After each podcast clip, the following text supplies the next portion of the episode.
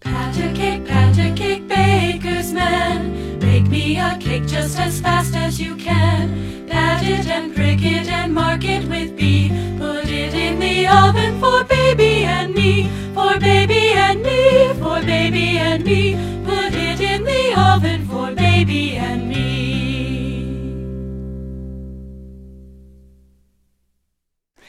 Meanwhile, as Jill and her kitty watched the people go by, she thought she heard another cat cry.